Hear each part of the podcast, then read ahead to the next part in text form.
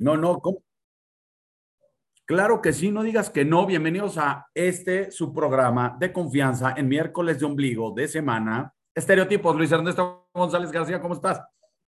No sé ya qué decir después de todos, de todas las cosas que dices, de verdad. Mira, han pasado cosas muy buenas esta semana. Esta semana se termina para siempre, hasta que tengamos otro presidente, este, el horario de verano.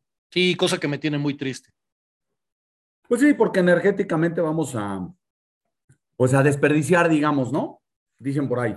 No, pero a ver, esto, esto ya es para siempre, ¿eh? O sea, no tiene que ver con el presidente nada más. En Estados Unidos, a partir del año que viene, también ya lo van a quitar. Y la ¿Ah, comunidad, sí, y la comunidad europea también lo ah. está analizando. Eso no lo sabía. Ah, sí, por supuesto. ¿Y por qué en Estados Unidos? A ver, entiendo porque aquí somos. no, porque, porque parece ser que al final los ahorros este, de energía digamos.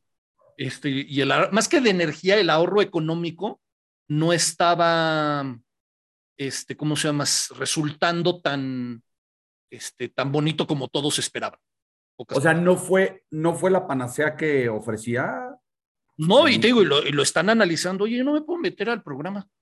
Ah, ya entendí por qué, olvídalo.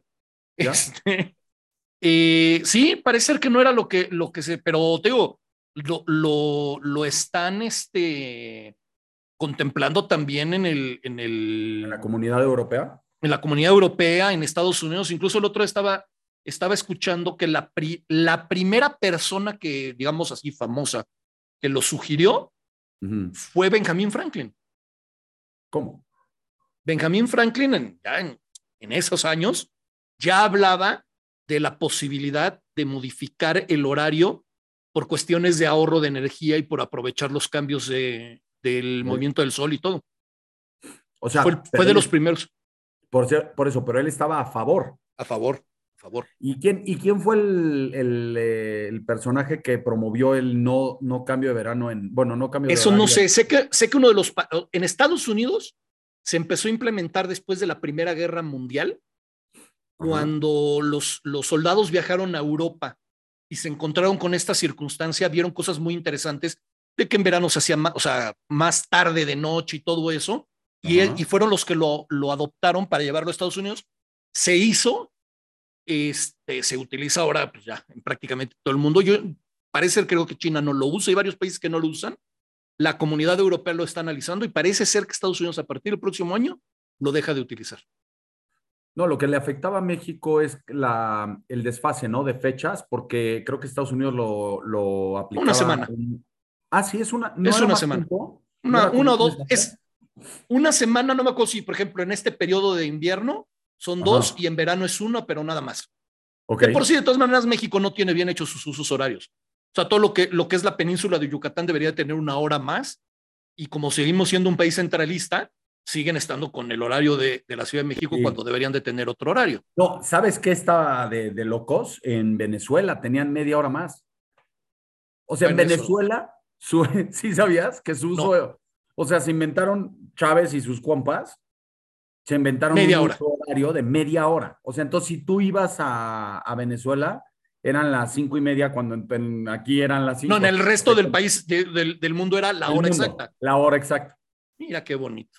Oye, otra cosa que quería comentar contigo antes de pasar con nuestra invitada, que va a estar con nosotros hoy, Hilda Valadez, para hablar de un tema bastante interesante como es los conflictos entre adultos que se convierten en tormentas con los niños. Tan, tan, tan, tan.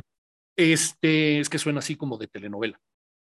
Y ¿te acuerdas cuando iba a ser lo de, lo de la votación de, de, para sacar al señor presidente del poder, ¿no?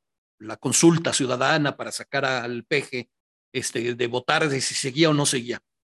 Y te acuerdas que todo el mundo, uno de los argumentos que utilizaban para no acudir a la votación era para defender al INE. Correcto. Pues parece que eso no funcionó. ¿Por qué? Porque ya se está haciendo y se va a empezar a hacer toda la consulta a nivel del, del Congreso y eso para hacer modificaciones al INE. Entonces, evidentemente, hubiera sido mejor votar y sacarlo.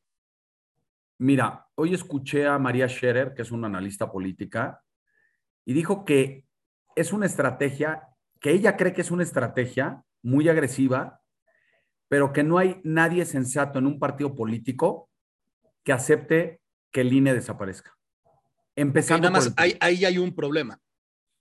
No hay nadie sensato. Es que es claro, no, hay nadie sensato. No, o sea, no, no ella está pensando como si los que están en los partidos pensaran. Ya sé, pero el tema es que, ¿cómo se llama? Eh, no, no comen lumbre, como decían en el pueblo, ¿no? No, pero, pero a mí lo que me da risa es que ese argumento de no, es que no hay que ir a votar porque hay que defender al INE. Y ahora, mira que yo no estoy casi en grupos de WhatsApp y eso, pero ya me empezaron a llegar mensajes de tal día la manifestación porque tenemos que defender al INE y ese, ya lo defendieron, no fueron a votar. No, no estoy seguro. No estoy seguro que una cosa tenga que ver con la otra, honestamente. Ah, era uno de los principales argumentos. Yo lo sé, era pero no. Entiendo lo cual que demuestra que no servía para nada. No, no, no sé si una cosa tenga que ver con la otra, pero independientemente de eso, yo sí creo que hay que cuidar las instituciones del país, las que quedan. Ah, no, en eso estoy totalmente de acuerdo. Hay que cuidarlas. Este, Déjame saludar así rápidamente a Cecilia Vega, a Leti Reyes, a Pilar Orbañanos, a Leticia Borboya, a Pao Flores, a Miriam Montes, Jorge Antonio Hernández que dice, hola tío y chochos, o sea, eres tú y yo. Hola, hola, ¿cómo estás? Este, Isra Delgado, este, bueno, también nos está saludando Leti Borboya, y este, ahora lo que podemos hacer es empezarnos a pelear para entrar en conflicto y después ah. que entre Gilda y así ya entre en un ambiente en el cual entendemos cómo los conflictos entre los mayores pueden afectar a los, a los menores. Aquí el único tema es que tú y yo todavía no tenemos hijos. Mm, no, yo sí. No, no, pero entre tú y yo. O sea, tú y yo.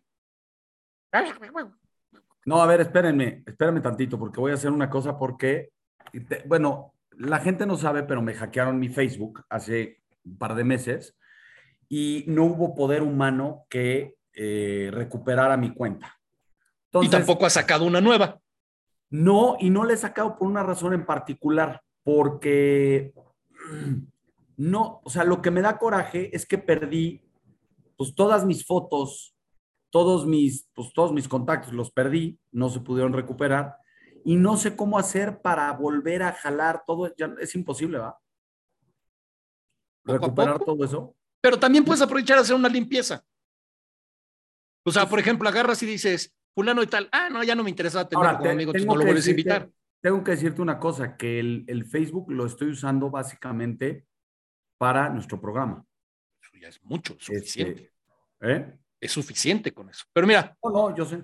Vamos a admitir a Gilda para que empecemos a hablar de este tema, sí. que creo que es harto interesante. Aguanta, aguanta. No, sí. Ay, me desapareció. Me desapareció Gilda del sistema. ¿Se fue a la Matrix? Sí, no, lo chistoso es que sí nos está viendo en Facebook. Gilda, conéctate. Gilda, conéctate a tu. Reconéctese. Este, a tu Zoom. Mientras también saludamos a Vicente Arriaga, a este a Andrea Morales, Gilda, está saludando a Gerald. Sí, pero a mí no me aparece Gerald, pero hola Gerald. Está también Luz María Baltasar, Luz María Melchor y Luz María Gaspar. Híjole. No, no, no, no, tío. Es un chiste como para el 6 de este, enero. Ya ahí está ahí, Gilda. Ya ahí, parece que ya va a entrar, o sea, ya en sistema ya está. Ahí, está, Gilda. Hola, hola, buenas noches a todos y a todas. ¿Cómo están? Hola, bien, bien, ¿tú? Estereotipos. Qué emoción Gracias. qué emoción gracias, Carlos. Gracias, muchas gracias al tío y a Carlos y bueno, ahí llegarán ahorita.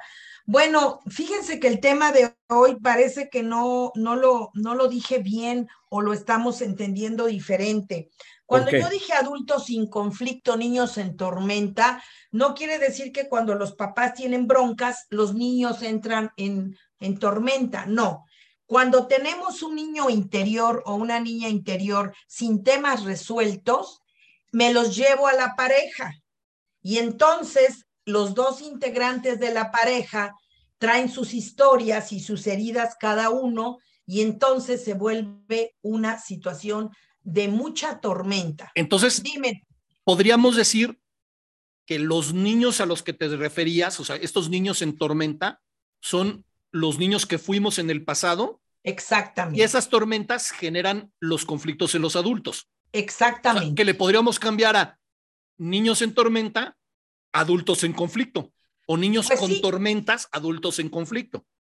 Pues para mí es como lo mismo, porque un adulto, adulto que tiene conflicto, lo primero que tiene que hacer alguien a nivel terapéutico es ir a buscar qué pasó en su niñez, quiénes lo cuidaron, cómo lo cuidaron, qué creencias interiorizó, qué introyectos tuvo, qué aprendizajes vio. Por eso el orden ahora sí que de los factores no altera el producto. Oye, yo, tengo una pregunta ahorita muy interesante porque tocas el tema, siempre que a mí me ha tocado eh, pues estar en una, en una, terapia o así, se habla de las creencias.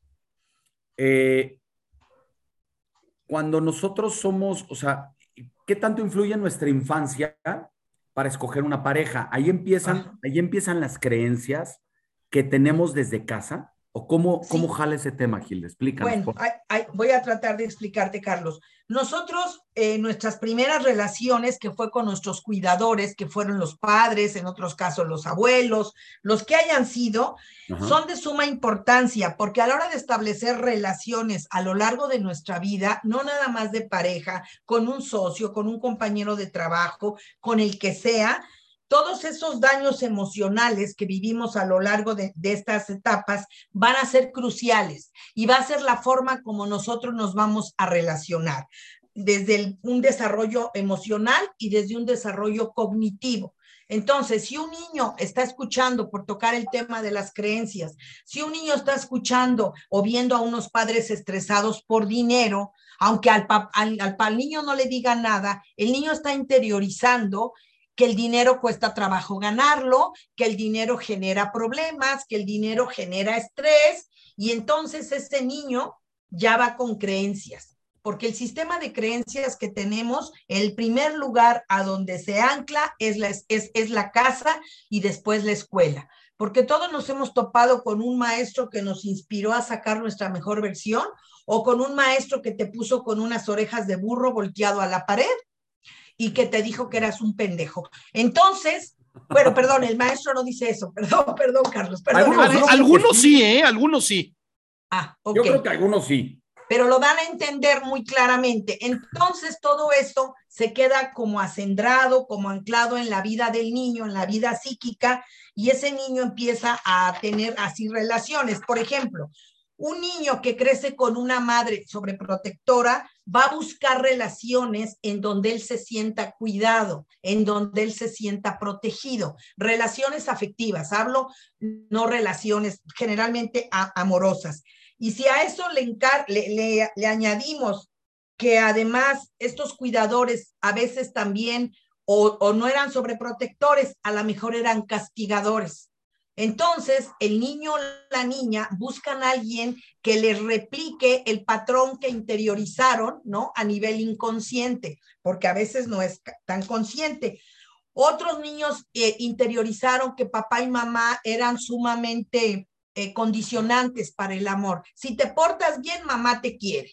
Si te portas bien, papá te da un regalo. Y entonces, si te portas bien, si ganas este partido, papá te quiere más. Entonces el niño va metiendo todo eso y dice, ah, yo tengo que hacer cosas buenas para que me quieran. Entonces se va a ir a relacionar, va a ser un adulto complaciente, va a querer estar complaciendo las prioridades de los demás menos las propias. Entonces, a veces el niño se tuvo que aislar porque mamá y papá estaban muy ocupados y el niño aprende a tener relaciones desconectadas. Me llega mucha gente a terapia y me dice, pues es que mi marido me da a demostrar que me quiere, pero no tiene mucho contacto conmigo, no hay intimidad emocional y a veces ni sexual, ¿no? Habría que revisar esa historia. Perdón que, te interrumpa. No. Eh, déjame ponerlo, a ver si, si te estoy entendiendo. Lo voy a poner de manera simple. Eh, la relación entre los cuidadores, como dices, puede ser papá, mamá, tíos, abuelos, quien sea. Los cuidadores, obviamente, de alguna manera y no negativa, o sea, están marcando al niño de, alguna forma.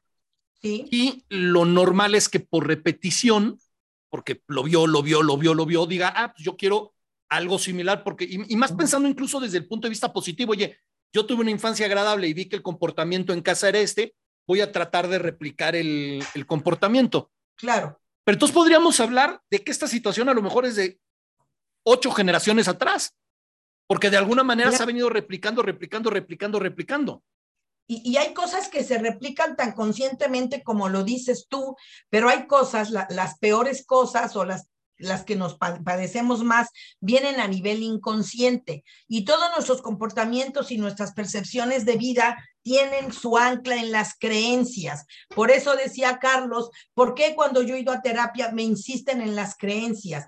Porque ojalá y nos diéramos cuenta que las creencias están ahí. A veces hay creencias a nivel inconsciente y son las que tenemos que ir a rastrear. Yo ahorita, ahorita me estaba o sea, estaba pensando que muchas veces, eh, por ejemplo, es muy común que los hombres tienen esa famosa mamitis después de casados, porque la sobreprotección de la madre con ellos mientras eran eh, jóvenes o chicos eh, influyó mucho.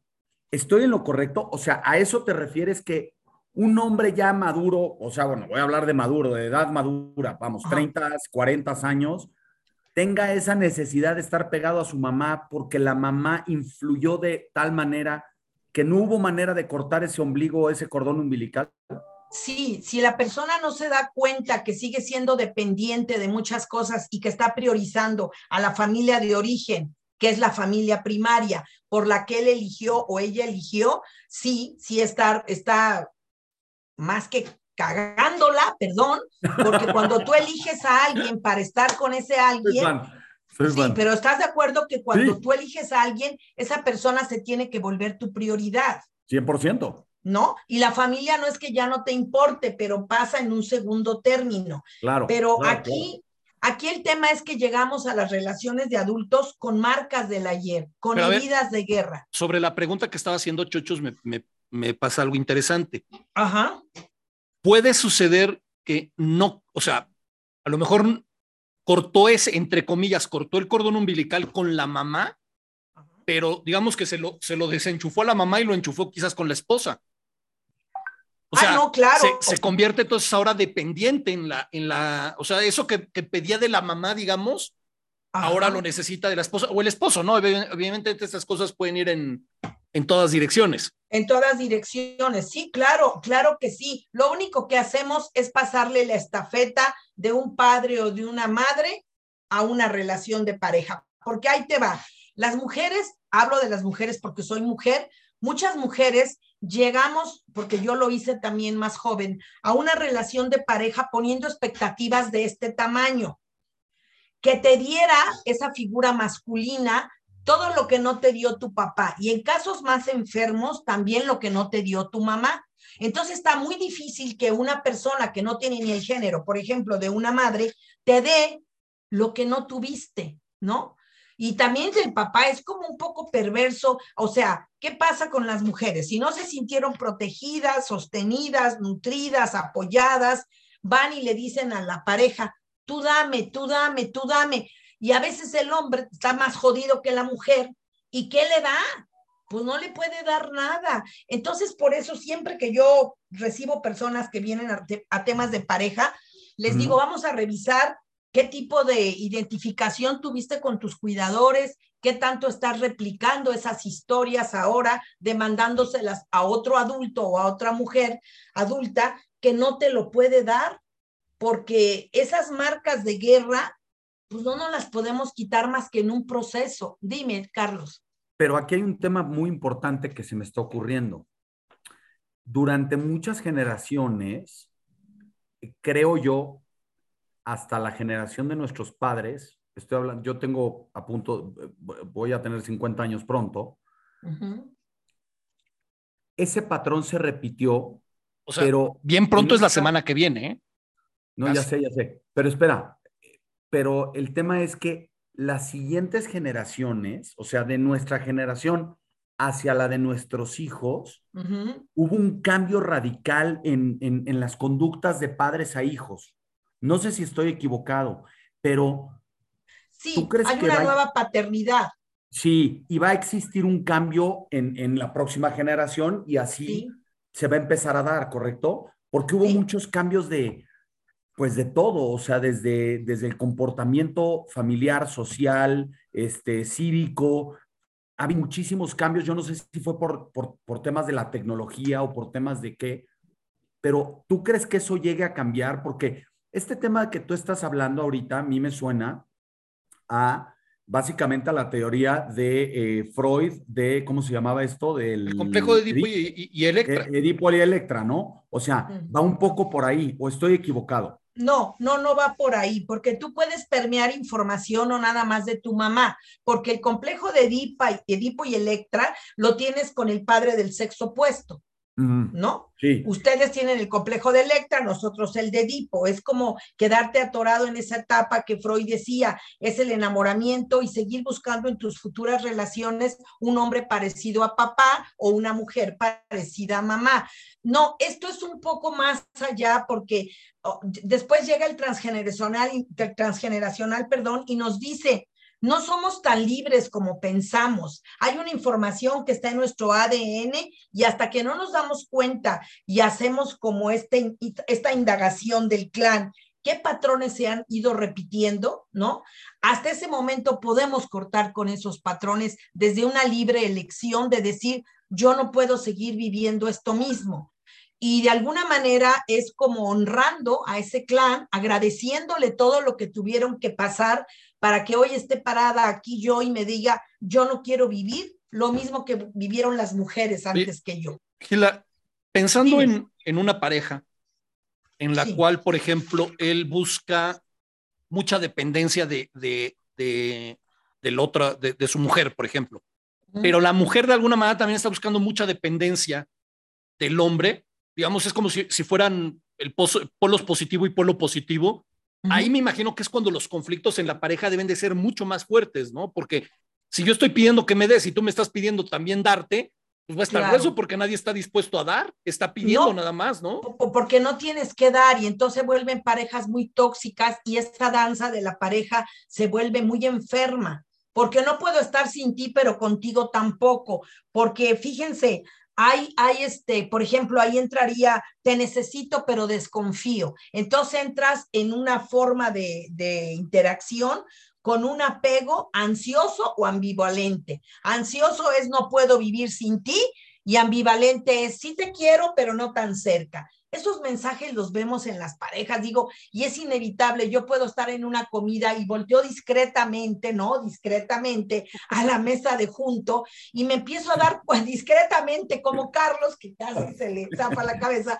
Y entonces volteo y digo, no marches, o sea, esta dancita que se traen estos. Y ya luego regreso a mi mesa porque también pues hay que estar acá donde uno está.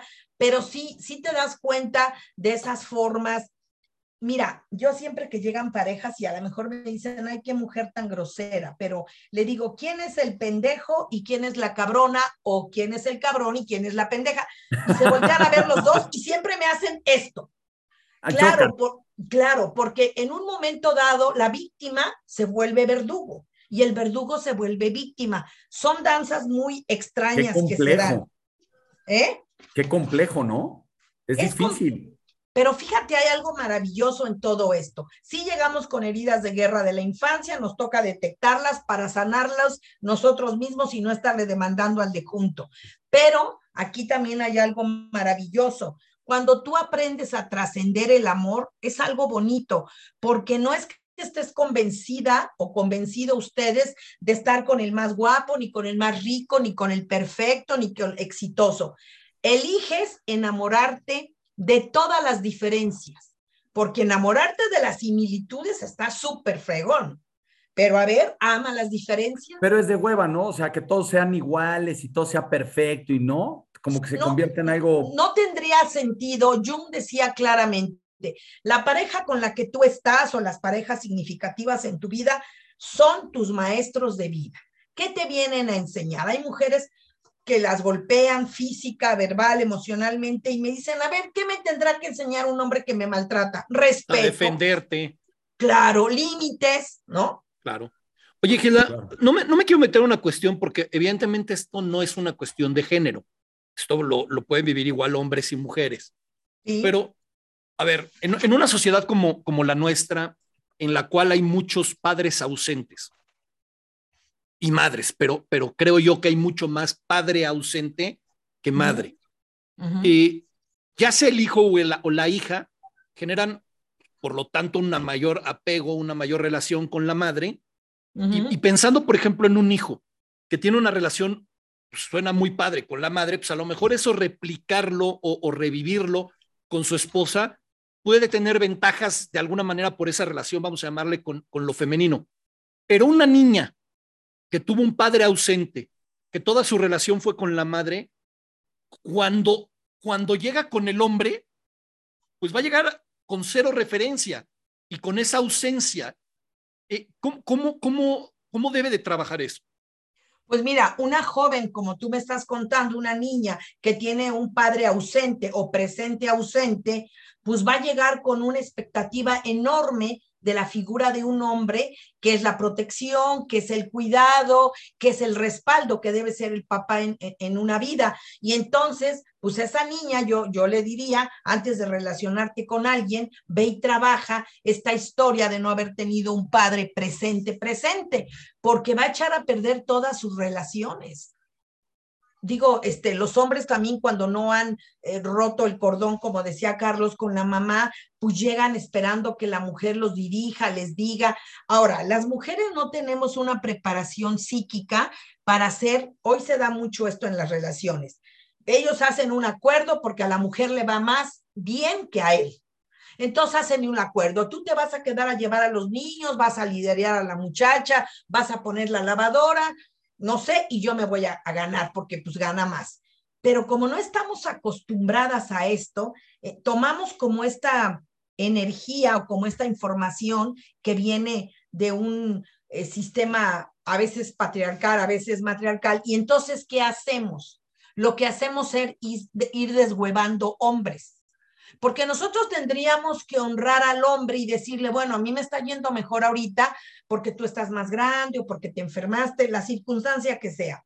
Pero yo voy a seguir siendo la mujer de la relación y tú vas a ser el hombre, vamos a tomar, pero de pronto ya el señor viene y me dice, no, ya se va de briaga con sus amigas, no llega, porque como es el vato con vagina que está trayendo billete, pues no tenemos esa preparación. Las mujeres tendríamos que respetar estos acuerdos y decir, estamos en esta dinámica porque él, pues de pronto le vino una racha mala y a mí me está yendo bien, pero dándole lugar al hombre de hombre y a la mujer. Esos son problemas muy constantes en la pareja, que si la mujer se empodera con la parte económica, eh, siente que vale más, no, no vale más ninguno de los dos. También cuando el hombre es muy exitoso, y la mujer está en su casa, la mujer hace un gran trabajo y la pandemia, les decía yo en algún otro programa, nos sirvió de esto, de que los hombres se dieran cuenta que las mujeres hacen mucho, que no reciben un reconocimiento a veces ni de gracias y que no tienen un sueldo, no son asalariadas y a veces nadie valora lo que hacen. Muchos señores en la pandemia me dijeron, Gilda, no sabía que mi mujer es la mujer orquesta. No, le dije, no es la única. Todas las mujeres tenemos un cerebro diferente a ustedes y podemos así hacer como varias cosas a la vez. Pero bueno, eso fue uno de los regalos que yo vi en, temas de pareja que la pandemia trajo. También vi que mucha gente tronó porque no sabía con quién vivía, porque se veían a las seis de la mañana y se daban el besito a las once de la noche y a descansar y a dormir. Y eso sí se daban el besito. Y se lo daban. Vi 24 por 7 vino a enseñar pues nuestra humanidad, nuestra sombra y pues ahí se puso todo medio feo. Ahora, es importante saber esto, ningún problema puede ser resuelto en el mismo nivel de conciencia en que se creó. Fíjense, si nosotros como niños vimos cosas y aprendimos cosas de nuestros cuidadores, no podemos sanarlo desde la conciencia, porque eso se grabó en el inconsciente. ¿Sí? Ok, me, doy. Entonces, ¿qué tenemos que hacer? Trabajos para el inconsciente. Trabajos para el inconsciente. Como por ejemplo una constelación, ahí salen cosas que están muy guardadas, una constelación como la que hizo tu prima, tío, con muñecos, o sea, cosas que revelen un trabajo con máscaras, se tienen que hacer cosas porque queremos desanclar algo que se interiorizó en el inconsciente y lo queremos sacar en una terapia sentado como terapeuta. Platícame desde que eras una célula. Te vas a llevar un chingo de citas, pero un buen de citas y no vas a llegar al meollo del asunto. Sí, de verdad. Recuerda cuando estabas en el testículo derecho y eras un espermatozoide. una cosa, Gilda. Dime, yo, Bueno, hay, hay dos cosas que no tienen nada que ver una con la otra, pero es importante lo que decías, eh, cómo se mueve la sociedad o cómo existe la sociedad. Eh, el matrimonio es llamado también eh, sociedad conyugal, o sea, es una sociedad literal y, muchas veces como personas nos olvidamos que pues estamos para apoyarnos esposo y esposa, que a veces le puede ir mejor a uno, a veces le puede ir mejor a otra y siempre tendría que complementar. Lo que pasa es que vuelvo a lo mismo, estamos justo en el punto de quiebre en donde el hombre está empezando a tomar un papel que durante toda su vida no tomó porque el hombre salía a cazar. Sí, claro. Y la mujer recolectaba y la mujer eh, guardaba, administraba. Y, cuidaba y administraba. Y hoy estamos en, un, en una cosa en donde está un poco revuelto, ¿no? Esa es una. Y dos, bueno, la gente que nos está viendo, o eh, escuchando. Yo, o escuchando, hace tres semanas yo fui a una constelación con Hilda y es verdaderamente increíble cómo, cómo pasa eso que está diciendo ella. O sea, si alguien no ha experimentado una constelación, ampliamente recomiendo que vayan con ella y lo, lo experimenten porque, o sea, es que no sé ni siquiera cómo explicarlo, pero, pero es notorio. ¿Sabes? O sea, es, es, muy notorio el que te des cuenta de algo que tienes inconscientemente y que no estás eh, como, pues sí, concientizando a que te haga un, como un, chispazo en la cabeza y puedas entender muchas cosas. O sea, si es algo que de verdad vale la pena practicar, ¿eh? Y además, creo que puedes practicar muchas constelaciones. Digo, sé que no estamos hablando de constelaciones, pero puedes practicar o hacer muchas constelaciones. Sobre muchos temas, claro. Hay muchos temas. Muchos. vamos, déjame pensar. A mí me gusta cuando, cuando tocamos este tipo de temas, me gusta pensar en, el, en la gente común y corriente. ¿A qué me refiero con esto de la gente común y corriente? Eh, cualquier persona que te puedas encontrar en la calle y, por ejemplo, muchísima gente, muchísima, por ejemplo, nunca ha habido, nunca, nunca ha escuchado hablar de, constelaciones, por poner un ejemplo. O hay gente que no cree en las terapias, ya olvídate si sea constelación psiquiátrica, psicológica o la que sea, eh, pero sabe o, intuye que tiene algo. ¿Hay algo que tú puedas verlo así como un, paso previo a este tipo de terapias, este tipo de, prácticas? Como decir, mira, esta gente que a lo mejor no cree, esta gente que a lo mejor no se anima que, tienen, desconfía de ir a, platicarle a alguien su, su vida, eso, le recomiendo que haga A, B o C.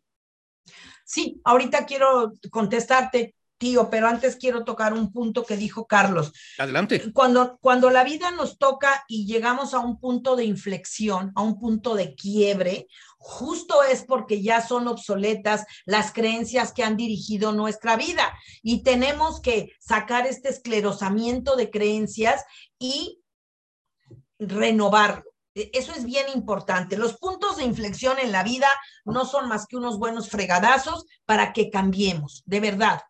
Y hay formas de cambiar, con amor o con dolor. Eso lo elige uno. Y lo que tú me dices, mira, cuando a mí me llega, yo tuve a dos médicos de mucho renombre en México, que no digo sus nombres porque siguen vivos y no quisiera que dijeran, ay, la terapeuta dijo tu nombre y eres una eminencia. Hasta hay hospitales que llevan su nombre. Y ellos me llegaron diciendo, soy un hombre de ciencia. Y yo en estas mamadas, así, perdón, no, perdón, los doctores así lo dijeron. Qué Ok, uno era sexólogo. No, no, no. No, era ortopedista uno de ellos. Y me dijo, y yo en estas mamás no creo. Le dije, tú puedes no creer, yo te voy a cobrar la consulta de cualquier manera. Platícame qué padeces ah, bueno, esto, esto, esto, y le dije, déjame ver tu cuerpo. Le leí su cuerpo y dijo, y le dije, tú eres una persona que ha vivido esto, esto, esto, y dice, estoy seguro que mi mujer te contó. Le dije, no, no me contó.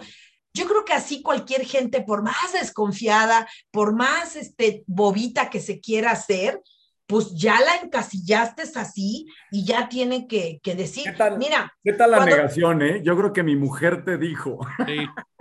Sí, es la negación total. Yo creo que sabes qué es lo que te acorrala a ir a un proceso, a un acompañamiento terapéutico, tu vida, como la vas llevando. A veces hay gente muy rica que tiene todo y se siente insatisfecha. Hay gente que no tiene tanto y se siente feliz, ¿no? Habrá que revisar las creencias. Cuando vino nuestro amigo a la constelación, trajo a mujeres muy elegantes con sus, amigas, ¿no? Y acá. Y yo la verdad dije, estas viejas me hablan mañana, cabrón, porque se quedaron impactadas. Después me permití pedirle a Ana y le dije, Ana, ¿me pasas estos contactos? Y me los pasó, pero la verdad es que ni las registré, porque dije, no, bueno, si a ella les interesó, pues que ellas vengan. Sí las vi bastante algunas perjudicadas, a unas más que otras, y se lo dije, tú estás a punto que te dé un derrame o un infarto, una embolia, pero bueno, lo que dijo este Carlos es la resistencia. Nosotros nos resistimos porque tenemos un ego muy grande y creemos que somos poseedores de la verdad, aunque vivamos jodidamente, ¿no? Claro. Y, y eso se respeta. Ahora sí que, ahora sí que si quieres vivir así, pues es muy estupendo, ¿no? A mí me encantó la cara que hoy tiene Carlos, porque siempre lo veía así como, como muerto en vida, no sé, y ahorita lo veo eh, espontáneo, este, mágico lo veo. No, gracias. me imagino que sí está haciendo la tarea. Te voy a decir, sí estoy haciendo mi tarea y además, por ejemplo, fíjate lo que dice Omar Bon.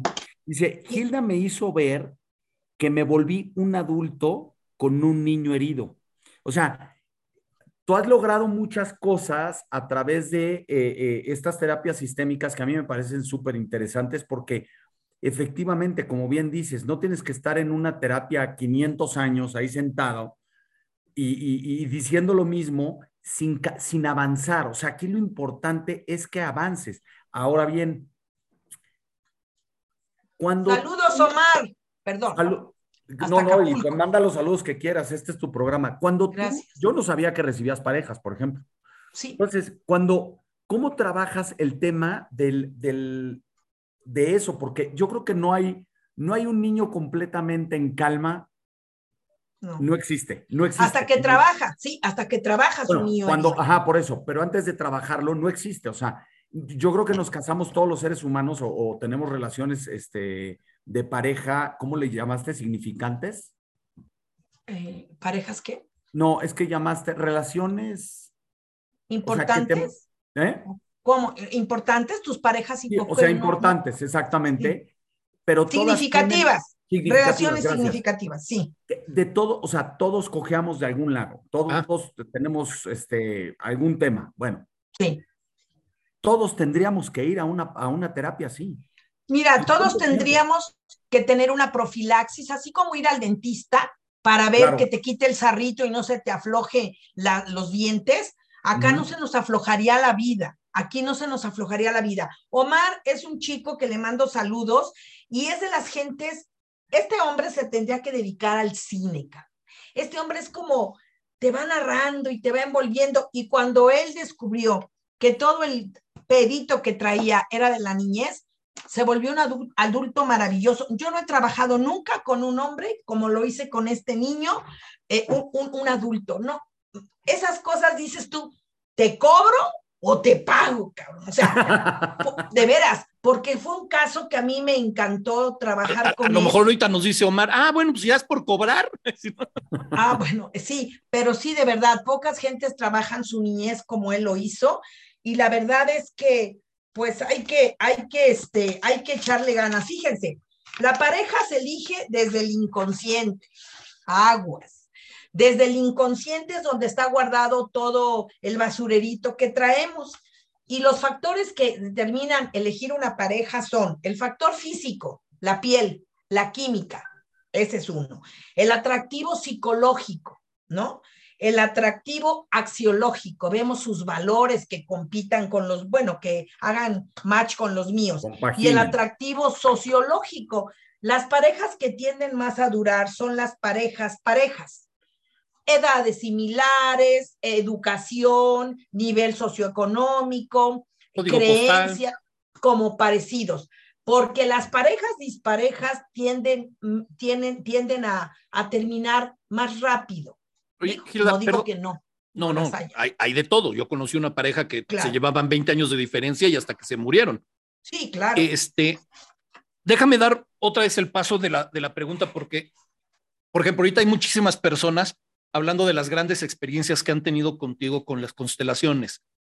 Pero yo estoy seguro, porque conozco mucha gente así, que se lo dices y vuelvo a lo mismo, no creen en ellas, no confían, eh, como decías estos doctores que eran, que decían yo soy hombre de ciencia y, no, este, y a lo mejor si van, se llevan la sorpresa de su vida como los casos que nos platican, pero hay gente que no, o no puedes convencer o no te va a hacer caso porque ponen una barrera y están negados a este tipo de, de, de, experiencias, pero, pero si tú dijeras, ok, me estoy, me estoy topando con una persona, si sé que no va a entrar a una constelación, sé que no va a ir a una terapia, incluso de la más tradicionalista, en nada, pero le voy a aconsejar que haga algo, una, una, tarea, un ejercicio, algo solo, solo él en su casa y eso, que a lo mejor sea la que le, le, afloje el mastique para tomar la decisión de si ir a una, ya sea una constelación o a es la consulta gratis del tío, este, Gilda?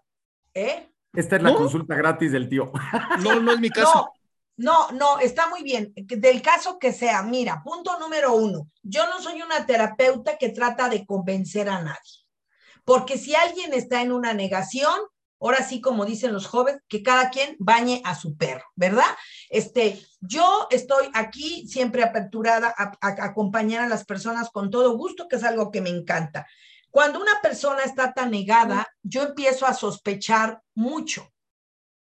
¿Quién lo traicionó? ¿Quién le falló? Y generalmente son esos enormes personajes llamados cuidadores, papá, mamá, abuelo, el tío, el padrino, el maestro. Fíjense, cuando yo empecé a estudiar todo esto, a mí me impactó darme cuenta el tipo de personas que tenía alguna historia de abuso, no emocional, abuso físico, que no quiero decir exactamente una penetración, pero sí quiero decir tocamientos obligados a hacer cosas que no querían hacer, y, yo me sorprendí tanto, más del 80, 85% de personas que venían a consulta con una vida insatisfecha, con una negación, habían tenido alguna experiencia fuerte de niños.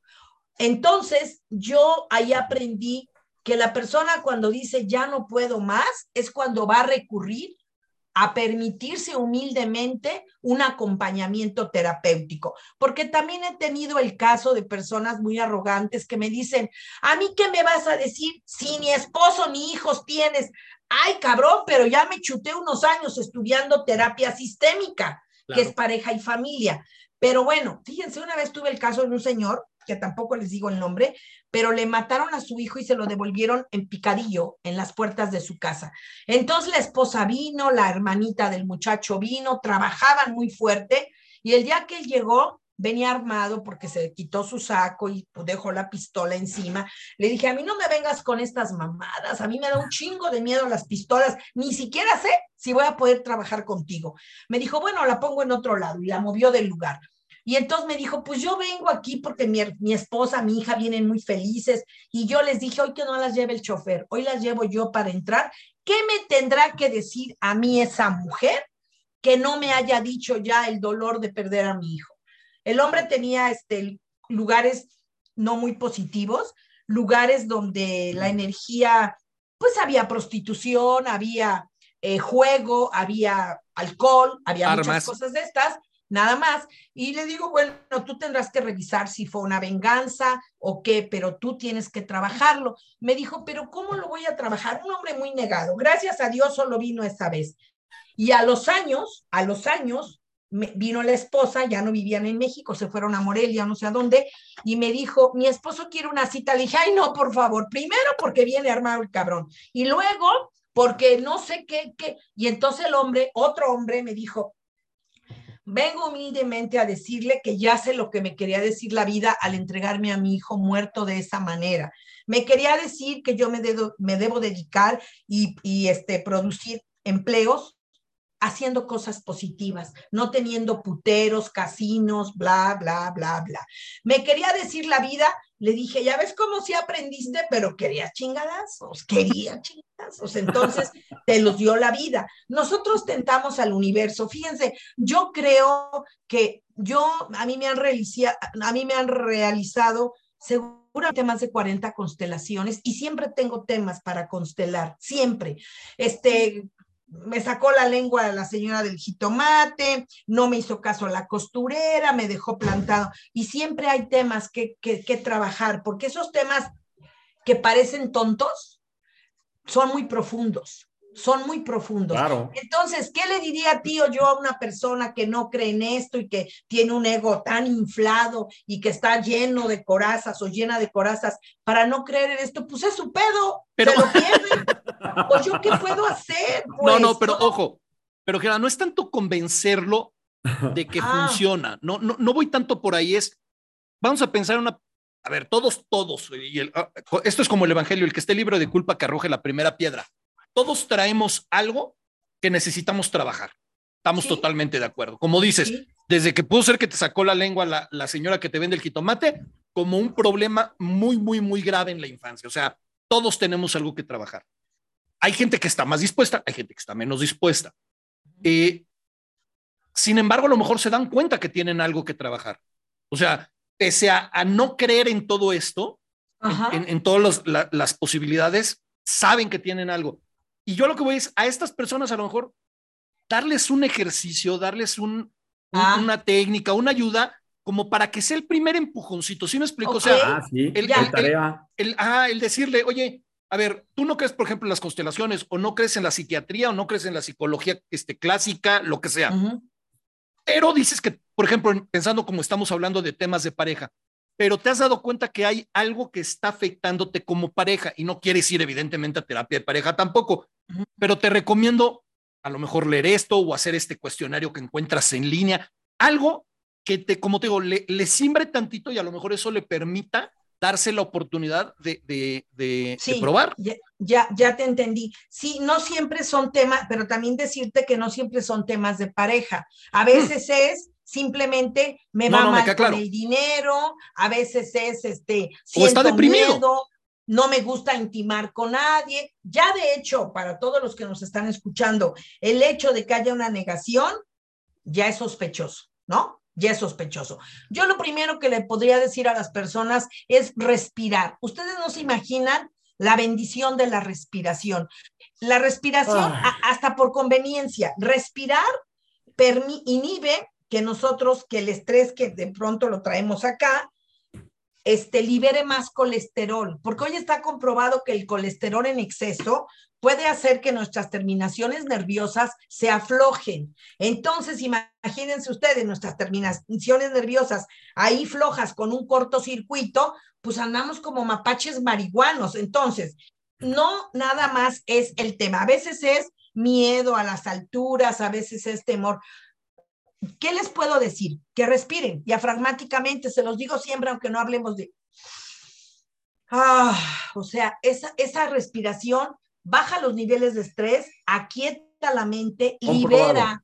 Comprobado, Carlitos, bien, porque estás haciendo la tarea. Respiras y todo, está chingón. ¿Qué, ¿Qué más hacer? Hay un libro maravilloso, hay una serie que tendríamos que ver todos obligadamente que se llama eh, mm, ay, ay, ay, ¿cómo se llama? Mi otra yo, mi otra yo. Esa, esa, esa serie, Netflix, que son ocho capítulos, está basada en un libro que se llama Este dolor no es mío. Y ahí habla cómo mucho de las cosas que venimos arrastrando, como lo dice, no son nuestras, son de allá atrás de algún ancestro que no supo cómo resolverlas y nosotros estamos replicando esa incapacidad de resolverlas igual. Pero si nosotros nos damos cuenta de eso y cortamos, de veras cortamos, cortamos en serio y empiezan a moverse las cosas y a desanclarse y maravillosamente empezamos a escribir una historia diferente porque la historia que estamos escribiendo está llena de heridas que tampoco fueron nuestras, pero pues ahí venimos. O sea, ¿qué les puedo decir? ¿Qué más les podría decir? Pues este, pues qué más les digo. No, ahora, regresando precisamente a estas, a estos niños en tormenta. y eh, sí. Lo que, lo que también estoy entendiendo, este, Gilda, es que no todas esas tormentas, y a ver si me puedo expresar bien, no todas esas tormentas son negativas.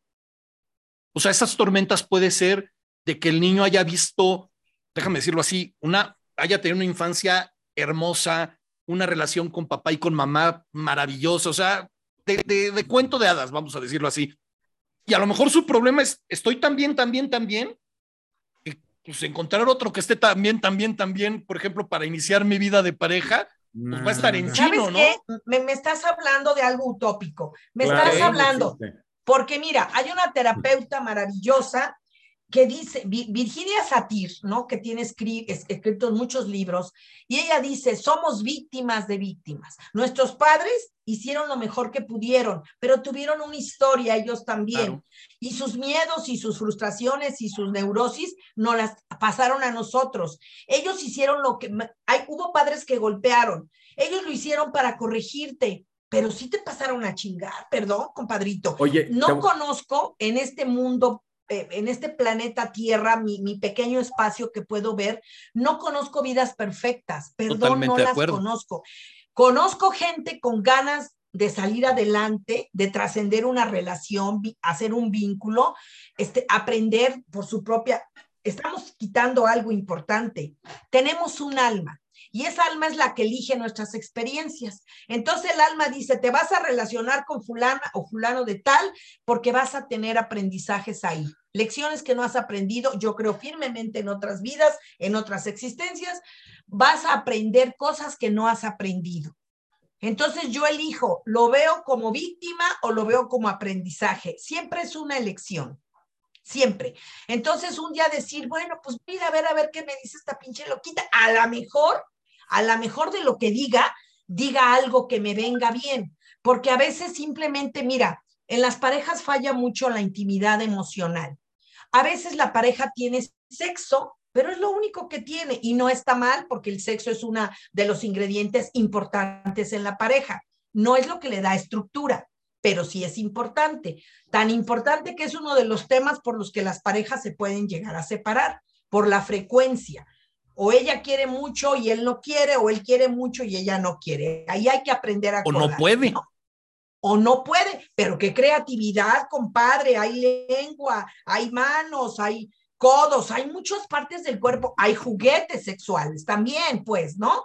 O sea, sí, hay muchas cosas. Imagínate que estás casada con un maravilloso hombre y de, o una maravillosa mujer y de pronto se enferma, le da diabetes, pues ya no va a haber para dónde pero sí hay otras formas que pueden consolidar esa relación. Pero claro, si el hombre no está preparado a decir, pues ya no puedo, se siente inútil, se siente que no vale la vida. Pero sí es importante tener la humildad porque tú traes aprendizajes. Mira, hay cosas que resolvemos solos. Yo creo que la vida por sí misma es una terapia, pero a veces el acompañamiento es importante, ¿no? 100%. Oye, no sé, dime, dime. No, es que eh, voy a leer algunos comentarios de la gente que te está haciendo preguntas que vienen relacionadas con el tema. Sí. Dice Miriam Montes, Gilda, háblanos, son dos comentarios diferentes de dos personas, ¿eh? Sí. Gilda, háblanos de las heridas de la infancia. Y luego dice Vicente Arriaga, mil heridas de guerra en la infancia es igual a mil problemas de adulto. Sí, claro. Son dos, cosas diferentes las que preguntan. Contesto esta, mil heridas de guerra en la infancia es igual a mil problemas de adulto. Sí, señor. Mil heridas de... Y a veces no sabemos ni que estamos heridos, pero cada vez que la pareja nos da el pisotón o nos roza la herida, nos ponemos muy mal. Pero la, a veces el tema se lo tienes que cobrar a papá o a mamá, no a la pareja, ¿no? Que esa es otra de las cosas. Le pasamos factura al que está más cercano a nosotros en lugar de pasar factura a quien se la tendríamos que pasar, pero de pronto es muy amenazante decir mi papá la cagó o mi mamá no lo hizo bien. Tenemos que honrar y decir, hicieron lo mejor que pudieron, ellos también traen una historia, ¿no? De donde también ellos aprendieron, pero yo elijo hacer cosas diferentes, ¿no? Y la otra, pues sí, las heridas, ¿qué decías de las heridas de infancia? Ahí te va. Dice, Decía, háblanos de las heridas de, la, infancia. Bueno, pues las, heridas de la infancia, este, de pronto se pusieron muy de moda y son cinco nada más. Rechazo, abandono, eh, injusticia, traición, y no me acuerdo de la quinta, porque nada perdónenme. ¿Y ya? Nada más. Entonces imagínate, imagínate que tú traes la herida de abandono, que cada herida tiene que ver con el papá, con la mamá o con los dos. La herida de traición tiene que ver con los dos. Los dos no estuvieron en su lugar para que tú te sintieras sostenido. Pero, pero no, perdón, perdón, Gela, no puede ser que, que, una persona sienta se sienta traicionado por o papá o mamá, pero no por los dos. O sea, tiene que ser por los dos. Eh, no, puede ser como ah. tú lo dices. Yo me estoy yendo a la morfología corporal. Una estructura psicopática es que el papá estuvo, la niña se tuvo que poner a la altura del papá y cargar a la mamá, o viceversa. Un niño se tuvo que poner con la mamá y empezar a hacer cosas que le tocaban al papá yo te hablo desde la morfología, porque estas heridas que de pronto se ha vuelto muy popular, los libros y todo, sí está padre, pero yo prefiero trabajar las heridas desde la morfología corporal, porque a ti se te hace un cuerpo de acuerdo a la historia que has vivido, ¿no? Y, y, a lo que no has resuelto. Por eso la gente cuando le digo, ponte frente a la cámara, te voy a leer el cuerpo, y le digo, eres esto, esto, y me dice que por cómo, o sea, sí se pueden quedar sorprendidos, pero no es ninguna sorpresa. El cuerpo habla lo que el alma calla. El cuerpo es muy chismoso. Entonces ahí tú ves, pues, dónde están las heridas. Entonces sí, sí, este, imagínate, y no tenemos una sola herida, tenemos un porcentaje de una, pero hay una que predomina, ¿no? Hay una que predomina. Entonces yo creo que pues estos espacios que ustedes nos hacen favor de compartir y de abrir son para poder tener más conciencia, que yo creo que es de lo que se trata esto. Yo les voy a decir una cosa, yo les voy a decir una cosa. Yo cuando fui con Gilda, yo voy a volver pronto con ella, pero la vez que fui con ella, me pidió eso, me pidió que me pusiera de pie enfrente de ella y de verdad me dejó muy sorprendido el, el entrenamiento que ella tiene. O sea, ella tiene un entrenamiento ya muy profundo. Eh, a lo mejor hay cosas que tú te imaginas, o sea, porque sabes, porque te conoces, porque naciste contigo y, estás ahí porque estás buscando ayuda. De verdad, si tienen chance de ir, vayan con Gilda. O sea, no porque yo haya ido, pero de verdad la experiencia, sales, sales muy, em, muy reconfortado por diferentes cosas porque ella te ayuda a entender cosas que a lo mejor tú traes, o sea, hay algo que te está dando vueltas, pero no logras verbalizar o no logras eh, plasmar bien, eh, eh, te hace escribir, te hace decir, o sea, vas escribiendo cosas y esa tarea que estás haciendo te deja tarea. Yo, por ejemplo, una vez no hice mi tarea y me dijo, mientras no hagas tu tarea, güey. No vengas. No vengas, güey. O sea, ni, me, ni, ni, ni, le, ni le muevas. O sea, si no chambeas, no vengas. Creo, que eso que estás diciendo, este, Chochos, es, es bien importante porque muchas veces la gente cree que va a ir con un, a una terapia y que la persona que, o sea, la, la otra persona le va a dar todas las soluciones, ¿no? Te va a resolver la vida. Y al final, en realidad, el que tiene que resolverse la vida es uno con la guía y con el apoyo de, de, la persona con la que vas a terapia. Lo que, lo que cuentas ahorita es importantísimo. Si te dicen, y voy a decir una estupidez, ¿eh? si te dicen, respira todos los días al despertarte, por poner un ejemplo, y no lo haces, es, si no lo estás haciendo, puedes venir 200 veces. Si por donde debes de empezar es por ahí y no lo estás haciendo, da igual que vengas. Ahorita, ahorita. perdón, perdón, perdón tantito y respirar y respirar de una cierta manera, claro. porque hemos respirado para sobrevivir. Sí, sí, o sea, no respirar porque si no te ahogas, sino hacerlo consciente del proceso de respirar, como decías, una respiración diafragmática. Pero lo que voy es, ahorita puse el ejemplo de, respirar porque sé que es algo que, recomiendas, pero hay muchas, eh, seguramente hay distintos tipos de tareas dependiendo cada tipo de persona, claro, cada circunstancia.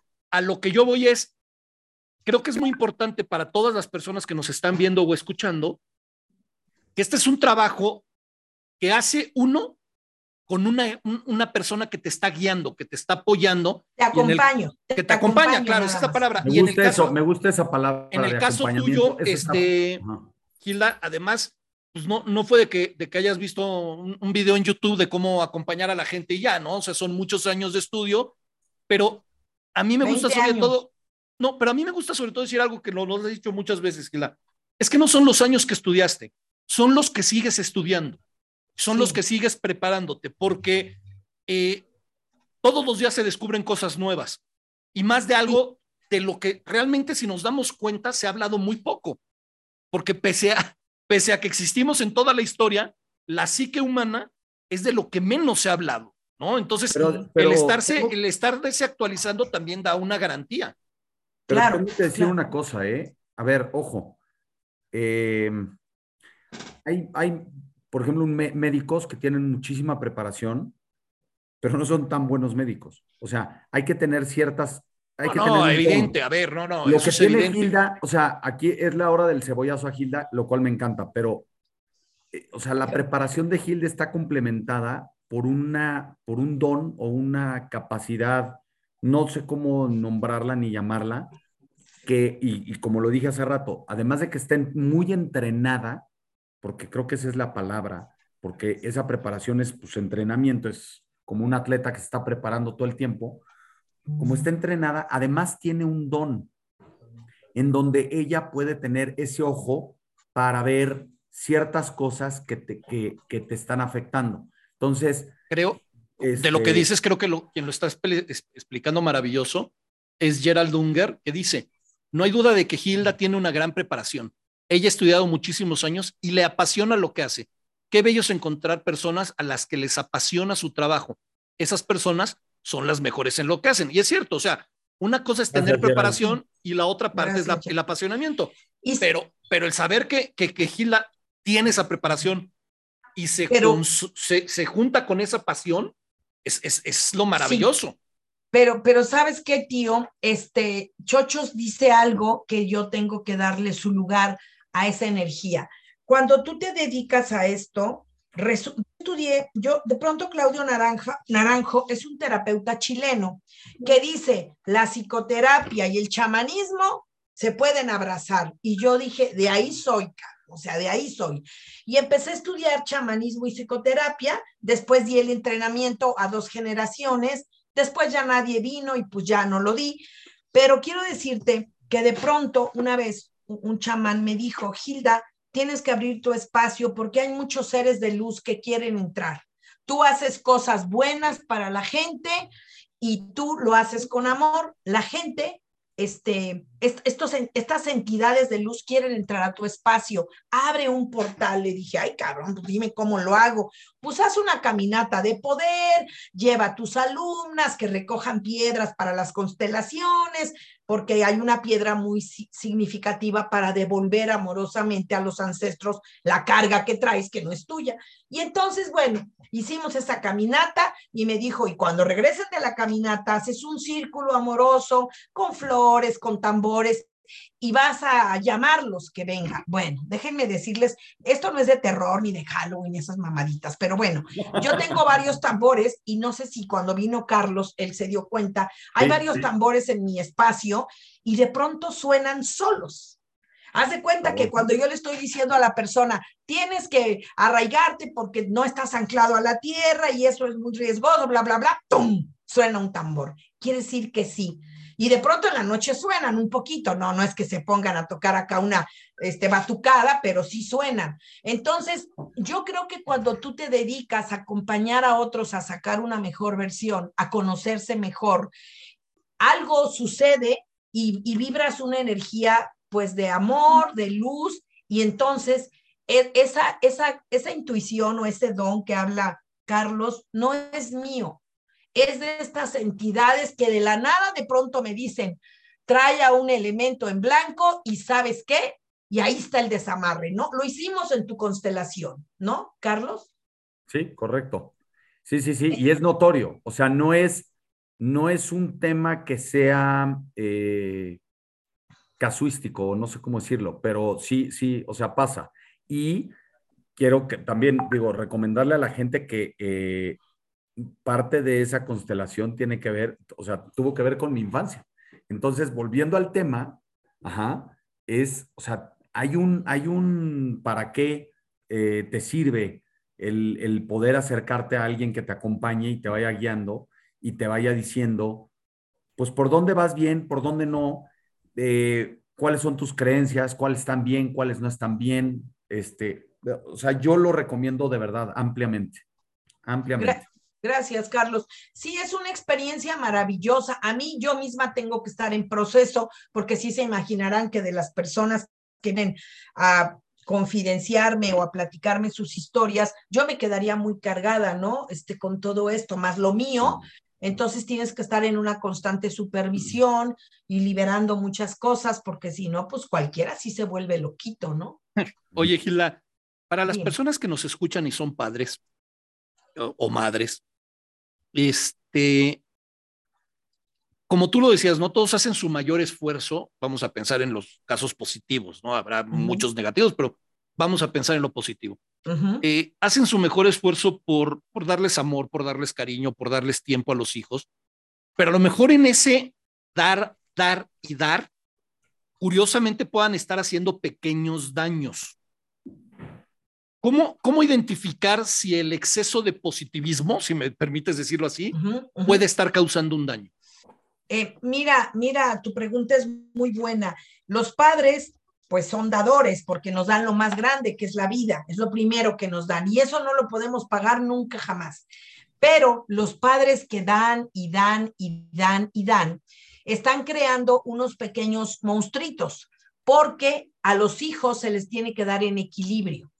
A los hijos se les tiene que enseñar que hay cosas, no condicionarles el amor, pero que sus actos y sus decisiones tienen consecuencias. Porque si tú a un hijo le das y le das y le das y le das y el chavo no responde, no responde, no responde, pues de adulto va a ser un sociópata que va a salir a demandarle al mundo que le den. Y, no puede ser por ahí. Fíjate que Bert Hellinger hablaba de los principios del amor y el, uno de los principios del amor es equilibrio entre dar y tomar. Y eso es en cualquier interacción humana, de dos. 100%. Sí, equilibrio entre lo que yo doy, pero lo que tú me puedes devolver. A veces las personas no nos pueden devolver en la misma especie que damos, pero sí tiene que haber una devolución. Todos conocemos esas historias en que la chava trabajó triple turno para que el novio terminara la universidad.